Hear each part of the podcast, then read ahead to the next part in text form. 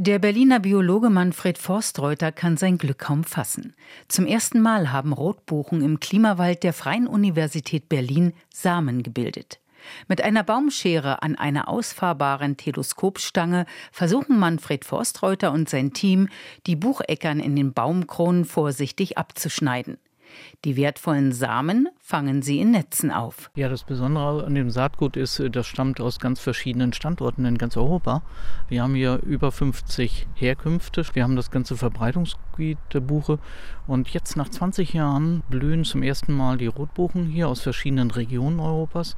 Äh, jetzt kann es sein, dass äh, bestimmte Mutterpflanzen aus Sizilien sich kreuzen mit einer Vaterpflanze aus Polen und umgekehrt und wir eine höhere Biodiversität bekommen. Solche Kreuzungen sind nur in einem Forschungswald möglich, wo 1000 Rotbuchen aus über 50 Regionen Europas zusammenstehen. Buchen aus Deutschland nehmen Buchen aus Südfrankreich, aus der Ukraine, Polen, Spanien oder Italien.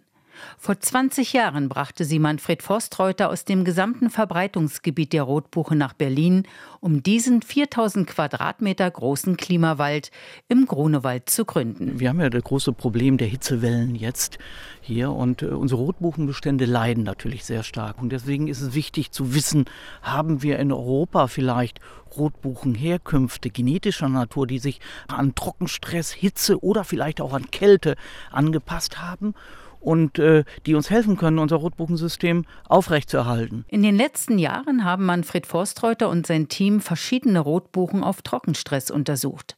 Mit Hilfe einer ringförmigen Tröpfchenbewässerung, die sie digital ansteuern, reduzierten sie die Wasserversorgung und dokumentierten die Reaktion der Bäume. Außerdem schauten sie gemeinsam mit Forstgenetikern den Rotbuchen in die Gene. Tobias Brückmann vom Thün-Institut für Forstgenetik in Großhansdorf bei Hamburg. In den Genen ist verschlüsselt, wie die Bäume mit Trockenstress klarkommen.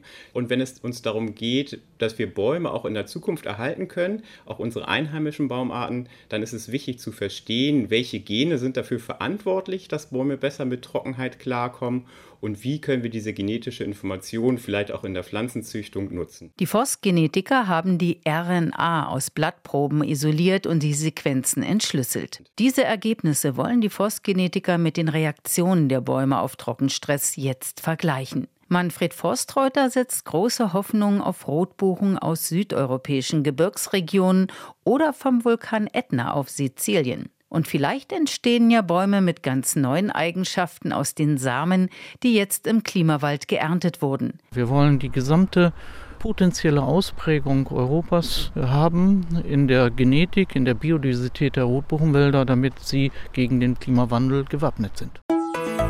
RBB 24 Inforadio vom Rundfunk Berlin-Brandenburg.